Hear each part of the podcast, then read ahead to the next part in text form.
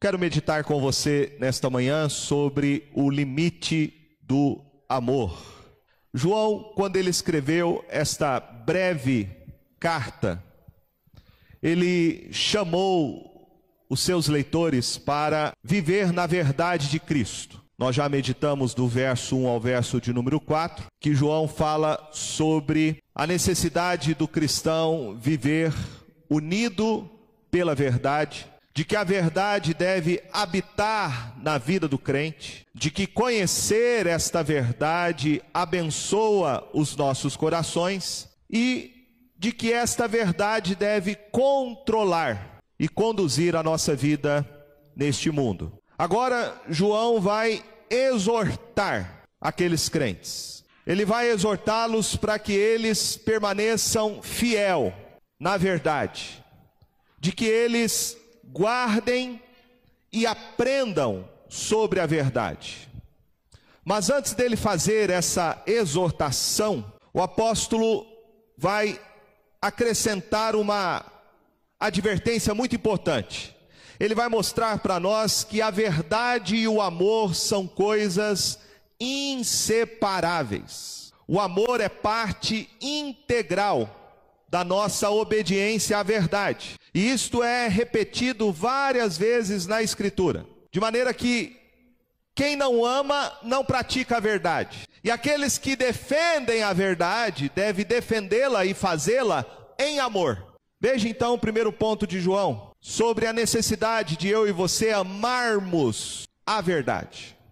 Ele diz no verso 5 e 6: E agora, Senhora, referindo-se à igreja, peço-te, não como se escrevesse mandamento novo, senão o que tivemos desde o princípio, que nos amemos uns aos outros. A frase que João começa dizendo no verso 5, e agora, Senhora, ela tem uma ligação clara com o versículo anterior. Veja comigo.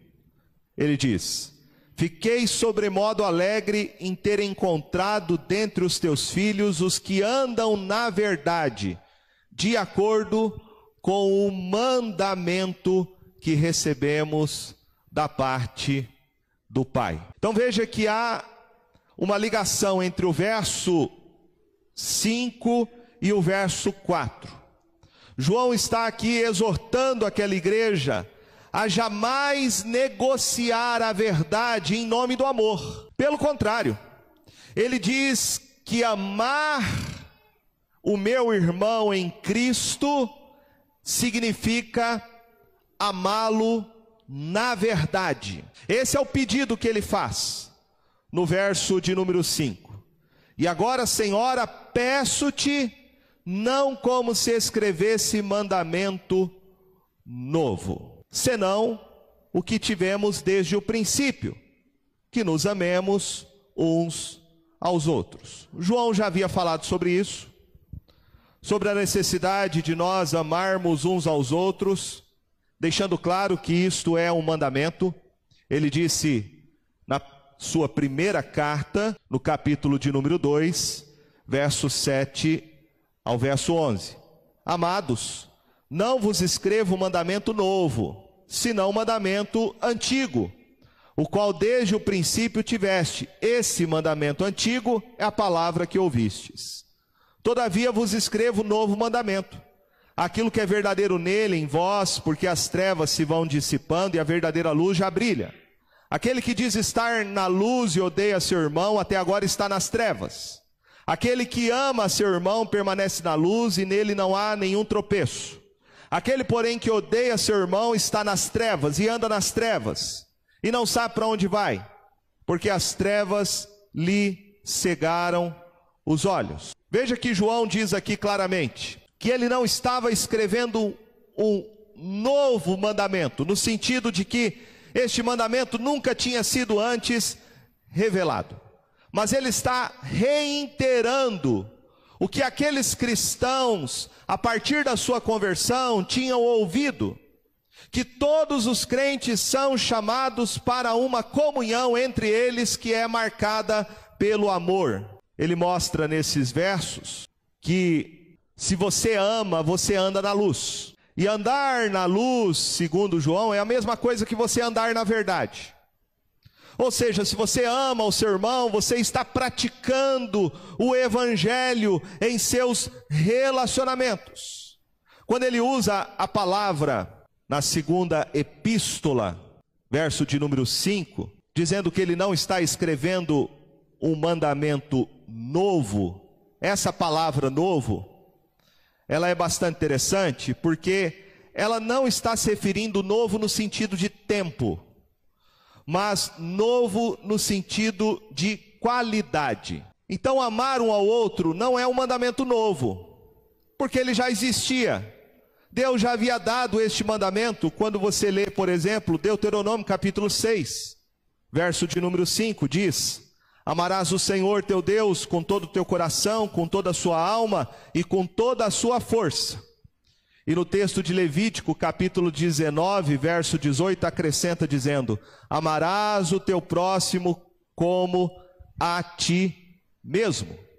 Quando o Senhor Jesus foi perguntado sobre qual era o mandamento mais importante, veja qual foi a sua resposta. Mateus capítulo 22, verso de número 36, o intérprete da lei perguntou para Jesus a fim de experimentá-lo: Mestre, qual é o grande mandamento na lei? Respondeu-lhe Jesus: Amarás Senhor teu Deus de todo teu coração, de toda a tua alma e de todo o teu entendimento. Esse é o grande primeiro mandamento. O segundo, semelhante a este, é: amarás o teu próximo como a ti mesmo. Destes dois mandamentos dependem toda a lei e os profetas. Então, todo o resumo, Jesus diz, todo o resumo da lei, a lei que foi dada por Deus ao seu povo, os dez mandamentos, e todo o resumo do que os profetas haviam profetizado, se resume nesses dois mandamentos. Você amar a Deus e amar o próximo como a ti mesmo. Então João está dizendo que este mandamento ele não é novo, porque ele já nos foi dado lá no Velho Testamento por Deus a Israel. Mas há um sentido, João diz que ele é um novo mandamento. Em 1 João capítulo 2, verso 8, ele diz: Todavia vos escrevo novo mandamento, aquilo que é verdadeiro nele e em vós, porque as trevas se vão dissipando e a verdadeira luz já brilha. Então veja que este mandamento que não é novo, é novo parece ser uma contradição, mas o que João aqui está querendo nos mostrar é que, primeiramente, esse mandamento é novo. Veja que ele fala claramente em 1 João 2,8: Novo mandamento, aquilo que é verdadeiro nele. Então, em primeiro ponto, por que, que o mandamento de amar, que é tão antigo, ele é novo?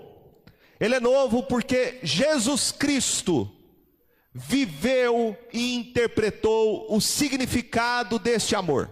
Ele é novo porque ele foi exemplificado através da encarnação, por meio do ensino e principalmente através do fato de Jesus Cristo ter dado sua vida por nós, como substituto pela nossa culpa e satisfazer assim a justiça de Deus. Em João capítulo 13, verso 1 diz que o amor de Jesus Cristo pelo seu povo foi tal que ele amou até o fim. Até o fim significa que ele amou perfeitamente.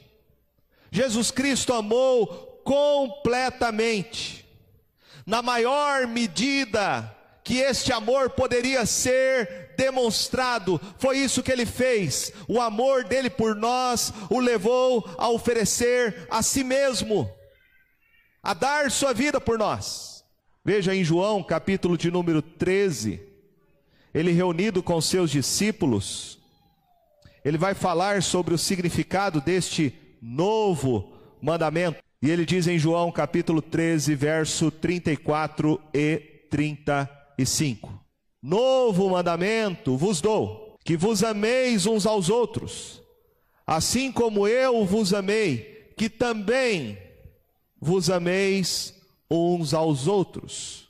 Nisto conhecerão todos que sois meus discípulos, se tiverdes amor uns aos outros. Então veja que o mandamento é novo, porque Jesus Cristo reinterpretou o significado deste mandamento antigo. Ele próprio veio não apenas para deixar um exemplo, mas ele é a encarnação do verdadeiro amor. Ele diz para os seus discípulos: amem uns aos outros como eu vos amei.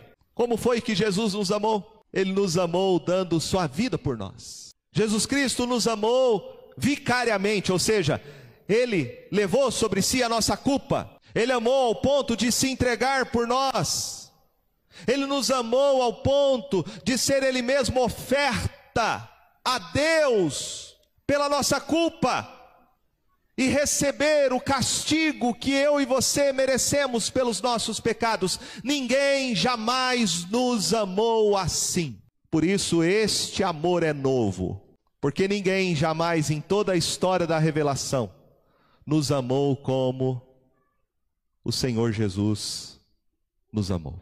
É por causa deste novo mandamento. A maneira como Jesus nos amou, que ele nos exorta a amar uns aos outros. Nós amamos, amamos a Deus, segundo 1 João capítulo 4, verso 19, porque ele nos amou primeiro. E Paulo vai dizer em Romanos capítulo 5, verso 5, que o amor de Deus foi derramado em nossos corações pelo Espírito Santo que nos foi dado. Portanto, ninguém Nenhuma pessoa, entenda isso, pode amar como Cristo amou, a menos que este coração seja transformado pelo poder do Espírito Santo de Deus. O amor que eu e você fomos chamados a praticar é um amor que é fruto de uma transformação espiritual que ocorre exatamente no dia que eu e você nos arrependemos dos nossos pecados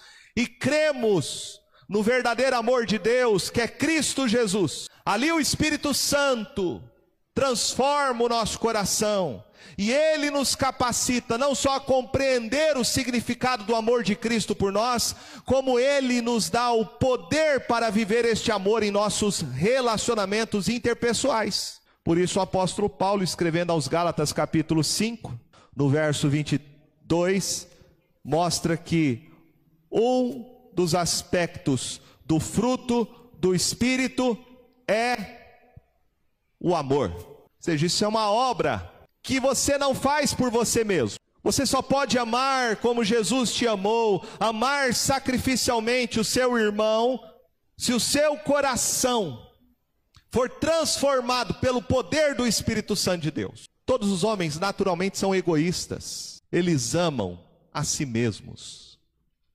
amam as suas preferências, amam as suas ideologias. Ninguém consegue amar como Cristo amou, a não ser que seja transformado por Ele, a não ser que experimente a sua graça e a habitação do seu Santo Espírito. Veja que João deixa claro para nós em 1 João capítulo 2, verso de número 8, que este novo mandamento não é só verdadeiro nele, ou seja, em Cristo Jesus, mas ele também diz: porque as trevas se vão dissipando e a verdadeira luz já brilha. Amar como Cristo amou é sinal de que você experimentou a graça dele.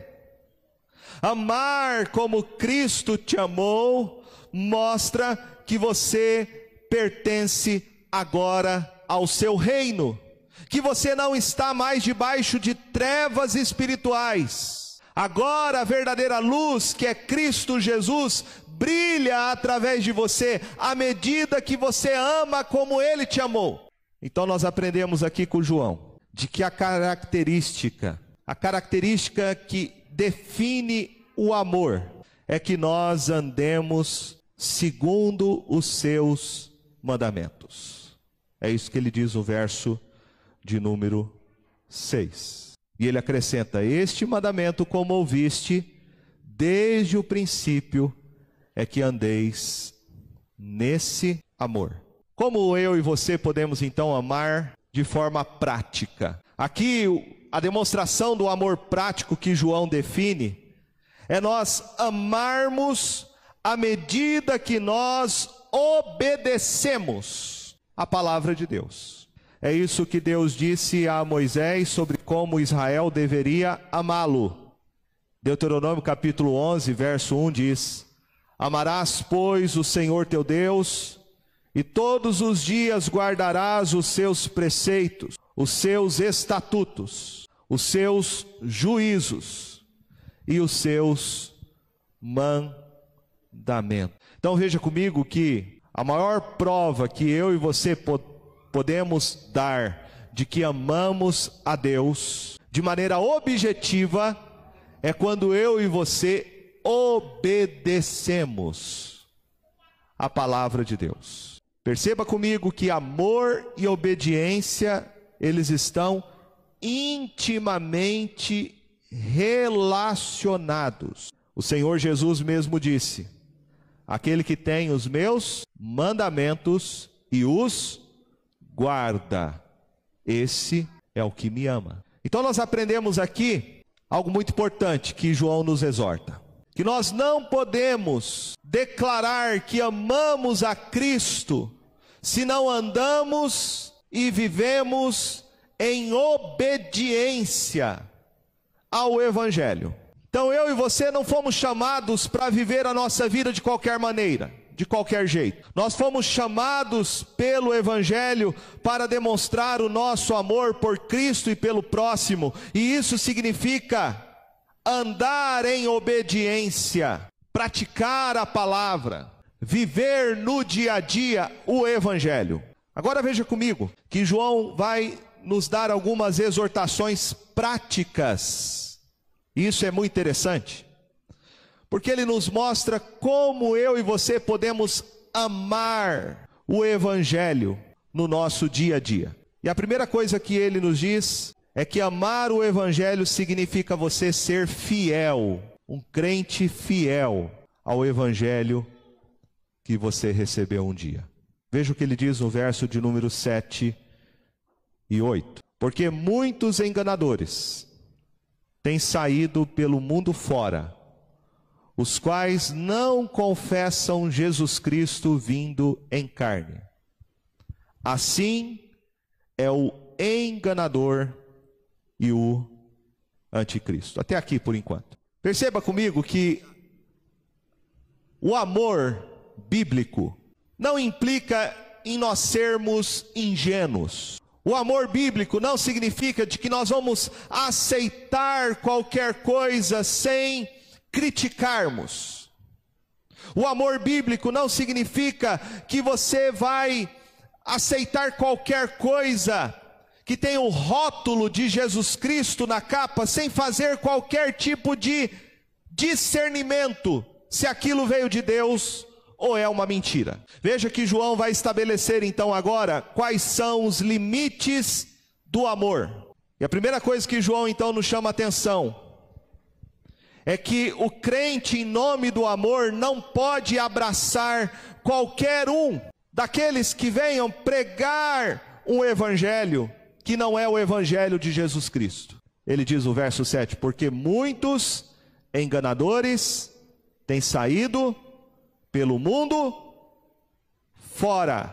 Essa palavra aqui, enganador, ela é interessante porque ela significa um itinerante ela é tratada de maneira pejorativa aqui.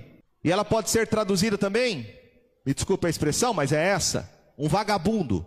O que João está dizendo é o seguinte: existem falsos mestres, existem homens que não têm compromisso com o evangelho, e esses saem pelo mundo afora para enganar as pessoas. Esses se desviam da verdade, corrompem o evangelho e levam outras pessoas a andar nos seus caminhos. Por isso, João chama eles de enganadores, de impostores.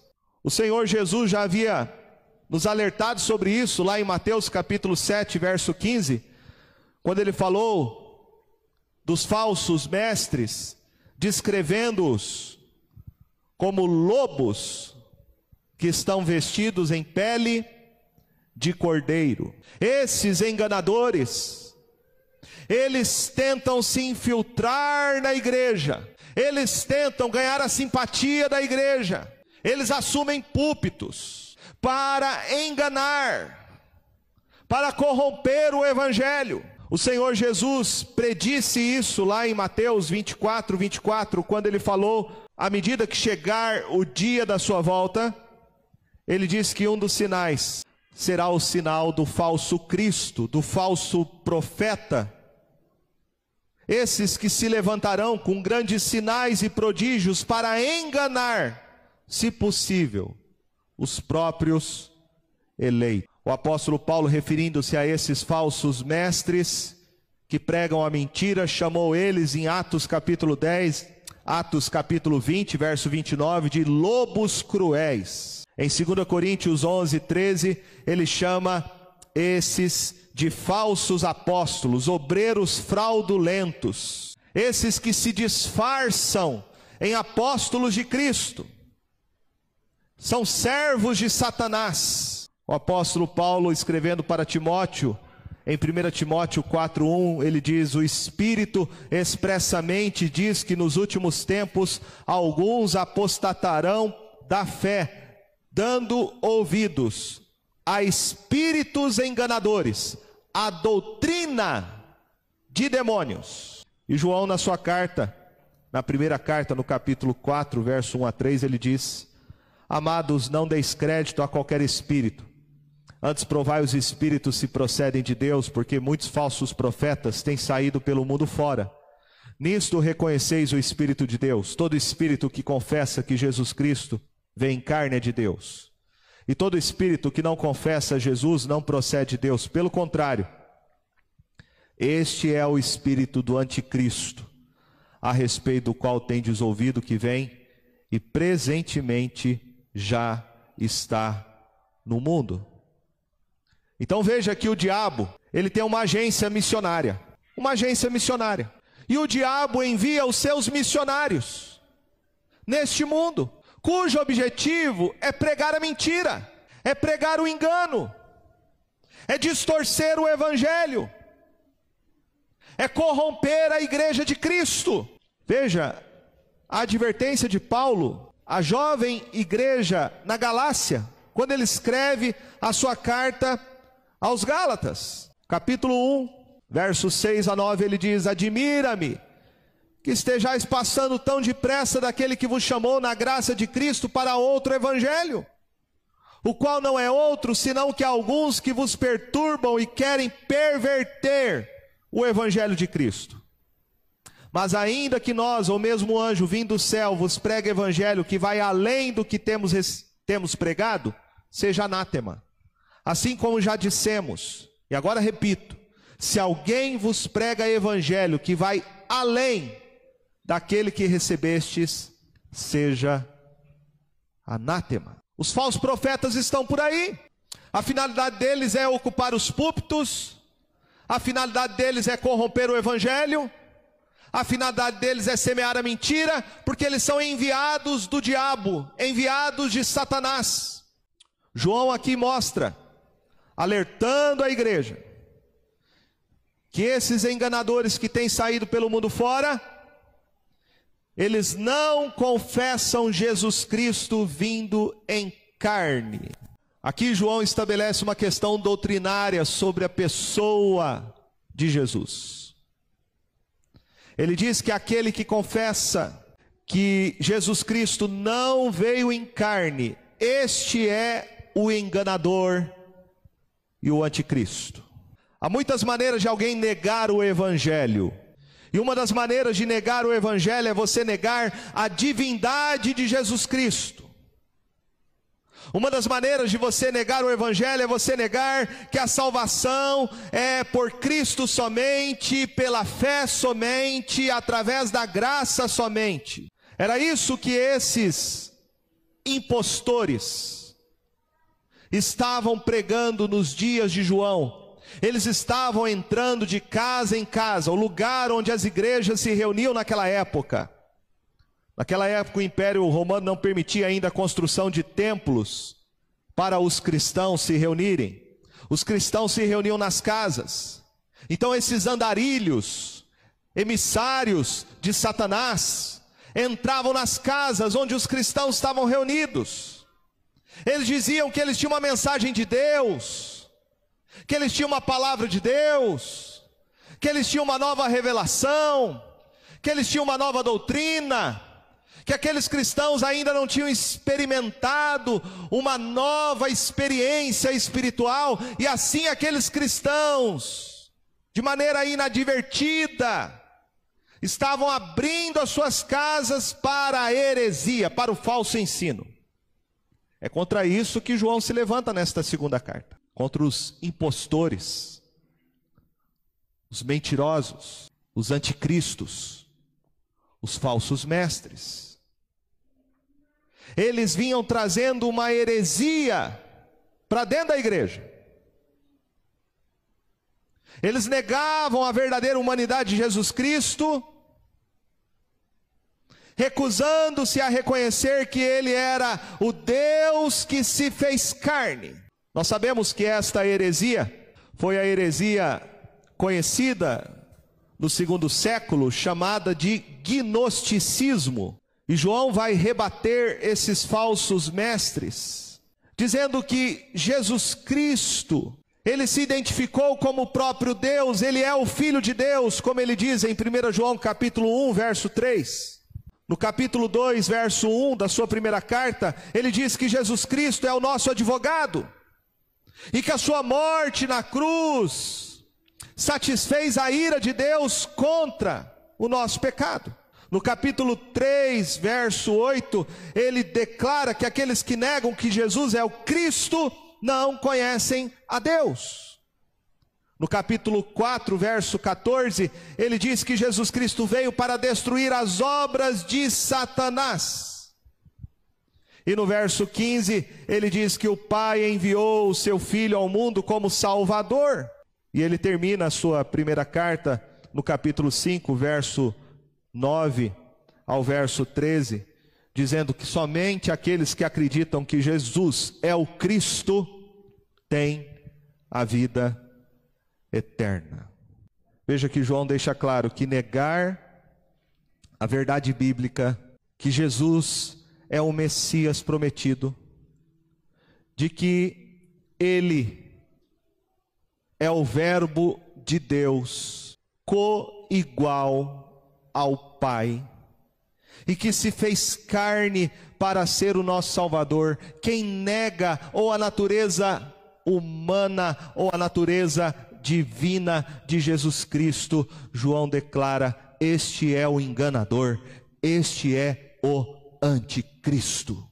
Por isso, sabendo do perigo, do perigo, que é um falso mestre com as suas mentiras, que distorcem o evangelho, João diz no verso 8: acautelai-vos, acautelai-vos. Ele está dizendo para a igreja: seja vigilante, tenha critérios, tenha desconfiança de todo aquele que traz uma doutrina que não é a doutrina ensinada no Evangelho sobre a pessoa de Jesus. O apóstolo Paulo, na sua segunda carta aos Coríntios, lá no capítulo 11, ele faz uma exortação que é muito parecida com esta exortação de João. Ele diz em 2 Coríntios, capítulo de número 11, verso de número 1 ao verso 4. Quisera eu me suportasseis um pouco mais na minha loucura. Suportar-me, pois, porque zelo por vós com zelo, porque zelo por vós com zelo de Deus visto que vos tenho preparado para vos apresentar como virgem pura a um só esposo, que é Cristo. Mas receio que, assim como a serpente enganou a Eva, com a sua astúcia, Assim também seja corrompida a vossa mente e se aparte da simplicidade e pureza devidas a Cristo. Se na verdade vindo alguém prega outro Jesus que não temos pregado, ou se aceitais espírito diferente que não tendes recebido, o evangelho diferente que não tendes abraçado, a esse de boa mente o tolerais. Veja que a preocupação de Paulo é a mesma preocupação de João. É uma preocupação que todo pastor tem que ter com seu rebanho. É a preocupação com a saúde espiritual do rebanho. Porque se você crer num falso evangelho, que nega Jesus Cristo, nega a sua natureza divina humana, nega sua obra eficaz na cruz, se você nega o que Cristo é e o que ele fez, você nega o Evangelho. E negar o Evangelho com falso ensino é contaminar a igreja e corromper a mente e a saúde dos cristãos. Por isso a preocupação de Paulo, por isso a preocupação de João. O que está em jogo aqui, meus irmãos, são verdades espirituais que são inegociáveis. A gente pode negociar qualquer coisa na igreja. Horário de culto, que cor que vai pintar o templo, qual é o sistema de som. Isso são coisas absolutamente negociáveis. São coisas irre irrelevantes. Agora, o que está sendo pregado, o que está sendo ensinado, isto é inegociável. Esse é o ponto de Paulo e de João. E veja que eles dizem, Paulo fala como João, que o diabo, e ele pega o exemplo lá de Eva, ele vem com a sua astúcia. A palavra astúcia significa artimanha, uma sabedoria falsa, ilusória. E é assim que o diabo tenta o crente para corromper o que ele crê a respeito de Cristo Jesus. Veja que ele diz o verso 4 aí: se vem alguém que prega outro Jesus que não temos pregado, aceitais espírito diferente que não tendes recebido, o evangelho diferente que não tendes abraçado. O falso mestre traz Jesus no rótulo. Ele diz que tem uma palavra de Deus para você. Ele diz que ele é o enviado de Deus. Mas quando ele prega e ensina, ele prega mentira. Porque ele não prega o evangelho. Ele traz um outro evangelho, um evangelho diferente. Por exemplo, lá nos dias de João, esses que ele chama de anticristos, de falsos mestres, eles pregavam o evangelho da novidade. O evangelho da experiência mística, esotérica. Eles diziam que apenas alguns crentes teriam esta revelação especial, que era obtida de maneira secreta e misteriosa. Eles estavam propondo àqueles crentes que tivessem uma nova experiência que eles nunca tiveram.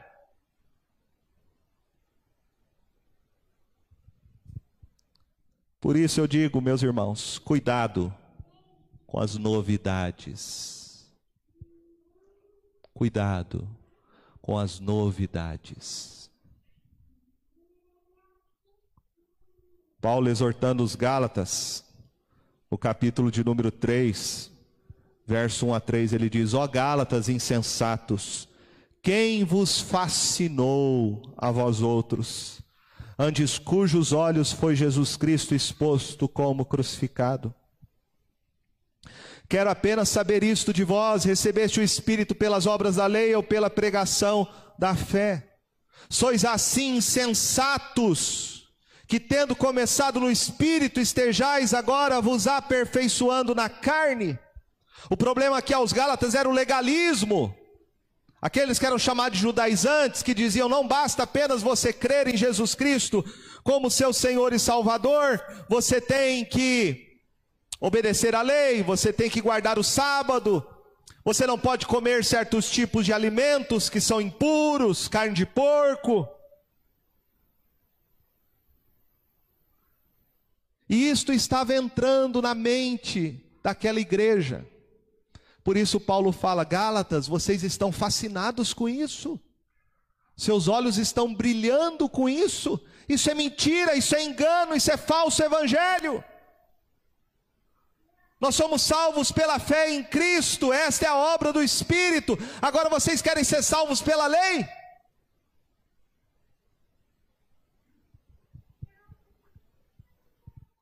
Veja que João diz: Acautelai-vos para não perderdes aquilo que temos realizado com esforço, para receberdes completo galardão. Meus irmãos, muito esforço foi feito no passado e ainda é feito para pastores que realmente pregam o Evangelho. Mas quando a igreja se deixa seduzir pela novidade, quando a igreja se deixa seduzir pelos ventos de doutrina, em busca de novas experiências que nunca teve, esta igreja está jogando fora e desmerecendo todo o trabalho que foi feito pelos servos que são fiéis.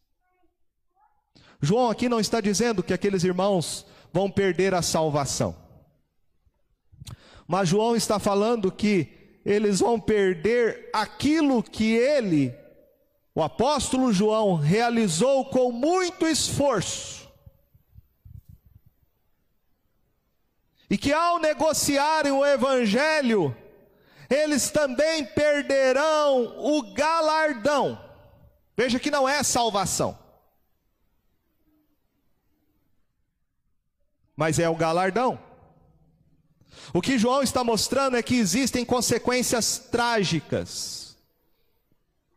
Há uma regressão espiritual naqueles que negociam o evangelho de Jesus Cristo tal como foi pregado.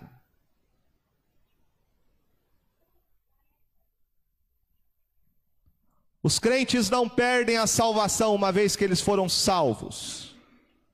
Mas se você for um crente infiel, de alguma maneira, você perderá na eternidade alguns galardões, porque você negociou o evangelho de Jesus Cristo. João não queria que isso acontecesse com aqueles crentes a quem ele amava, que ele pastoreou.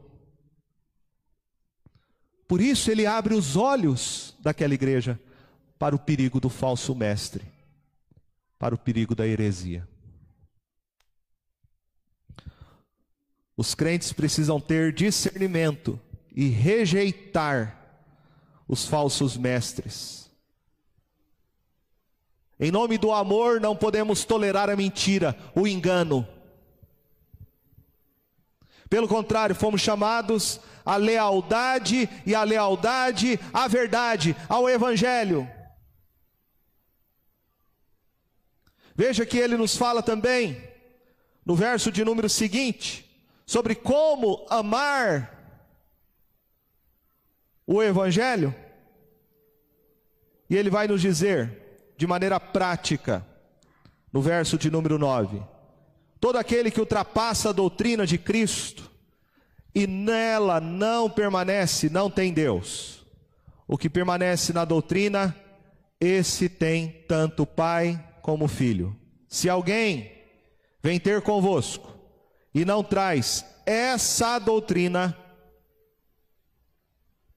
não recebais em casa, nem lhe dei as boas-vindas, porquanto aquele que lhe dá boas-vindas faz-se cúmplice das suas obras más. Quem é fiel ao Evangelho, quem é fiel a Cristo Jesus, naturalmente vai procurar se proteger e se guardar. Veja que João diz que todo aquele que ultrapassa a doutrina de Cristo e nela não permanece, não tem Deus. O que João está dizendo aqui é que existe um limite. Um limite. Você pode ir até um certo limite estabelecido pelo ensino dos apóstolos. Se você ultrapassar este limite que foi revelado na Escritura, você começa a entrar no terreno do inimigo, que é a mentira, que é o engano, portanto, um falso evangelho. O apóstolo Paulo, ele escreveu em 1 Coríntios, capítulo de número 4, dizendo essa mesma coisa que João, no verso de número 6. Ele diz assim: Estas coisas, irmãos, apliquei-as figuradamente a mim mesmo e a Apolo, por vossa causa, para que por nosso exemplo aprendais isto. Olha só. Não ultrapasseis o que está escrito, a fim de que ninguém se ensoberbeça a favor de um em detrimento de outro. Veja a exortação. Não ultrapasseis o que está escrito. Esse é o limite. Veja comigo em Apocalipse, capítulo de número 22, verso 18 e 19. A palavra de Deus diz: Eu, a todo aquele que ouve as palavras da profecia deste livro, testifico. Se alguém lhes fizer qualquer acréscimo, Deus lhe acrescentará os flagelos escritos neste livro. Se alguém tirar qualquer coisa das palavras do livro, desta profecia, Deus tirará a sua parte da árvore da vida da Cidade Santa e das coisas que se acham escritas neste livro. Então veja que a exortação bíblica é de que nós podemos ir até um certo limite. E qual é o limite? Aquilo que foi revelado, o que está na Escritura. Quando você ultrapassa esse limite, você está andando no terreno do inimigo. Você está andando no campo minado da mentira de Satanás. Todo falso profeta, preste atenção nisso, todo falso profeta, ele não anda no limite da escritura. O falso profeta vem com uma nova revelação. O falso profeta vem com uma nova experiência do Espírito. O falso profeta vem com uma nova doutrina. O falso profeta propõe a você uma nova experiência que você nunca teve. O falso profeta, ou ele tenta adicionar coisas que não estão na Bíblia, que só ele sabe, que só ele descobriu. Ou o falso profeta elimina, tira coisas que estão no Evangelho. Essa é a característica do falso mestre, do falso profeta. Por isso a exortação de João. Qual é a exortação de João? Todo aquele que ultrapassa a doutrina de Cristo e nela não permanece. Qual o desafio da vida cristã? É permanecer no Evangelho. Permanecer dentro do limite que nos foi revelado na palavra por meio de Jesus Cristo. Não ultrapassar este limite. Não ir além. Porque se você não permanece, segundo João, no Evangelho, olha o perigo, não tem Deus. Não tem Deus. Ele diz isso de maneira clara. É obra do diabo, ele está dizendo em outras palavras. É obra de Satanás. Não veio de Deus aquela experiência. Não é de Deus aquele ensino. Aquela nova revelação não é da parte do Espírito Santo, é mentira, é engodo. Caia fora.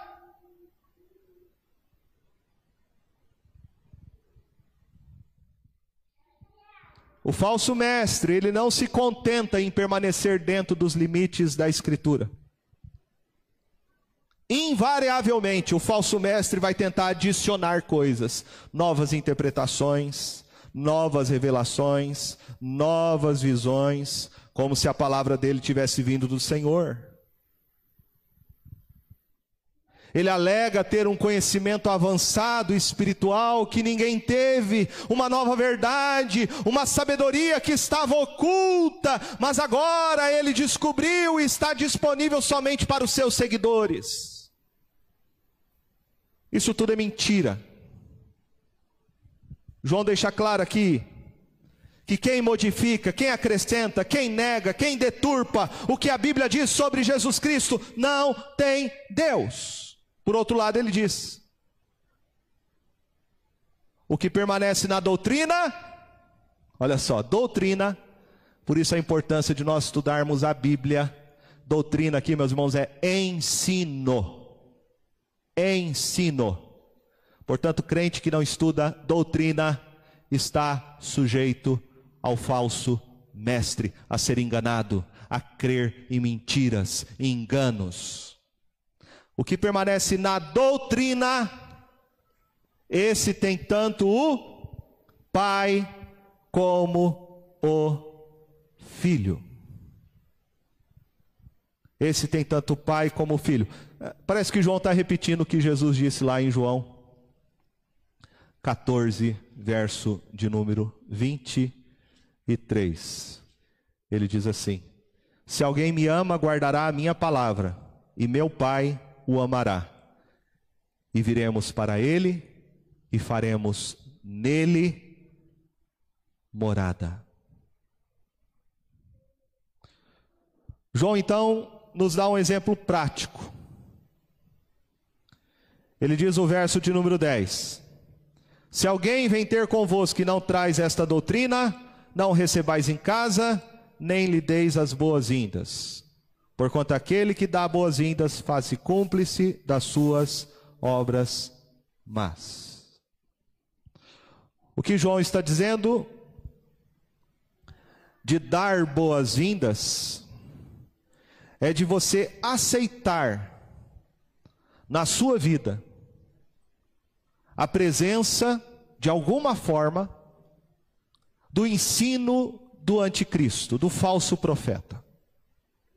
Aqui João está exortando a não receber em casa, porque lembra que esses falsos mestres saíam de casa em casa, de cidade em cidade, eram pregadores itinerantes, andarilhos. E João está exortando aquela igreja: não receba na sua casa, não abra as portas da sua casa para o falso mestre, para o falso ensino. Não abra a porta. Não lhe dê as boas-vindas. E a exortação dele é clara: não lhe dê as boas-vindas, porque quem dá as boas-vindas faz-se cúmplice das suas obras más. Então, nos nossos dias, como se aplica isso? Primeiro, existem falsos mestres indo de porta em porta. Tome cuidado com eles. Não deixe eles entrar dentro da tua casa. Segundo, o falso mestre hoje está nas mídias sociais. Cuidado com os sites que você vê. Cuidado com as lives que você assiste. O falso mestre hoje está na televisão fazendo programa. Cuidado com os programas de televisão, com os programas de rádio que você ouve. Eles estão presentes neste mundo. Cuidado para você não estar sendo cúmplice das más obras deles. Conivente. Se você, de alguma maneira, dá dinheiro para isso, se você, de alguma maneira, ah, divulga, se você compra alguma revista, você está patrocinando a mentira. Patrocinando a mentira. Patrocinando o engano. Não dê ibope para o falso mestre, para as suas mentiras, para os seus enganos. Porque se você se torna, ah, de alguma maneira, apoiador, João está deixando claro, você é cúmplice, cúmplice das suas obras más. Em outras palavras, João está dizendo: não seja um parceiro, de maneira indireta, dos falsos mestres. Não apoie, não incentive, não compartilhe. Por último, João nos exorta, dizendo como nós podemos amar o Evangelho.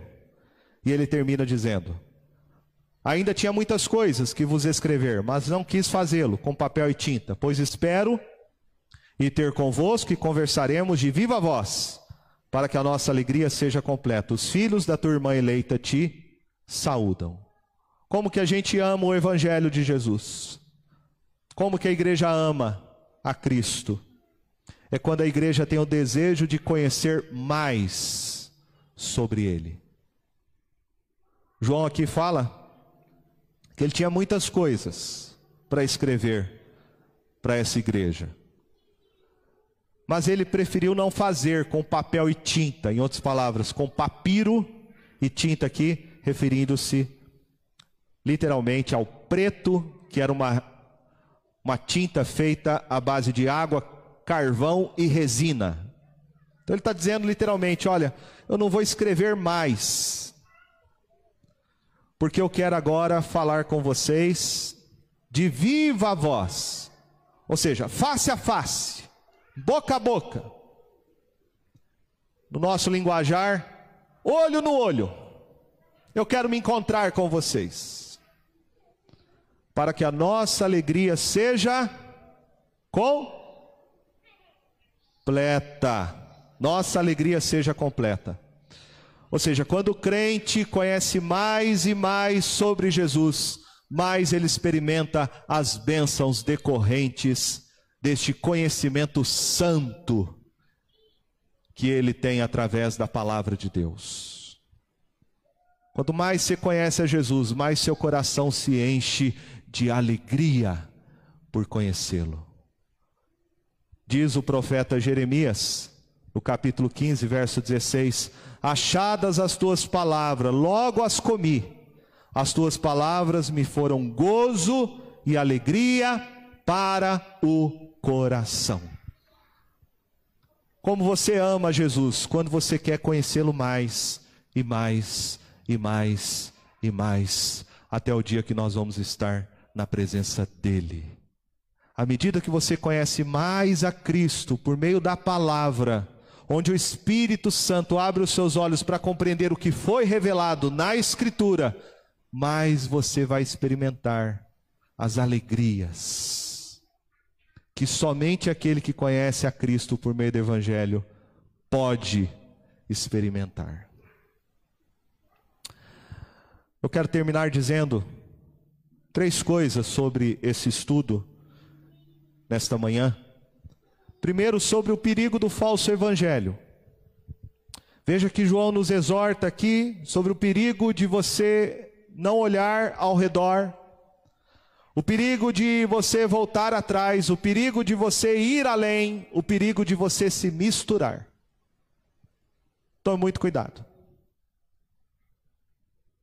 Nós não somos deste mundo, segundo Jesus, mas nós estamos neste mundo. E segundo João, este mundo jaz no maligno. E o diabo tem mandado os seus missionários para pregar a mentira e o engano. Então, muito cuidado. Cuidado com o que você ouve, site que você entra, coisas que você compartilha nas redes sociais. Muito cuidado. Não seja cúmplice das más obras. Pode ter lá o rótulo de Deus, ter algum versículo bíblico, mas examine aquilo. Veja se está de acordo com a Escritura. Não compartilhe, não repasse. Não seja cúmplice da mentira do diabo, da heresia, do falso ensino. Segunda coisa, Veja que esses falsos mestres estavam indo de casa em casa.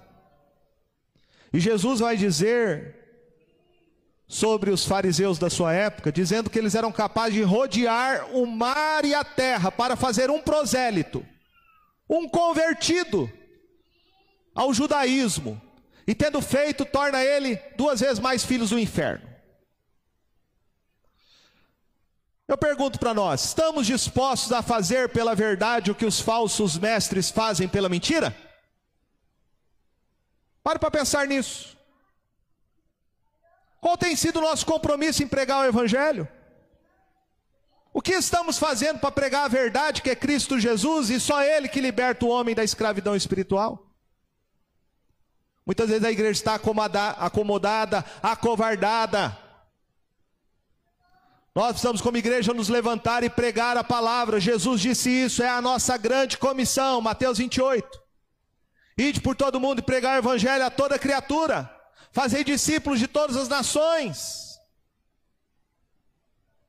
Nós temos responsabilidade. Jesus disse: a quem muito foi dado, muito lhe será cobrado. E em terceiro lugar, João aqui está nos ensinando qual é a marca de uma verdadeira igreja. E isso é bom para a gente avaliar, a começar por nós aqui. Nós somos uma igreja de Cristo ou somos uma seita? Eu sou um verdadeiro pastor ou sou um falso profeta?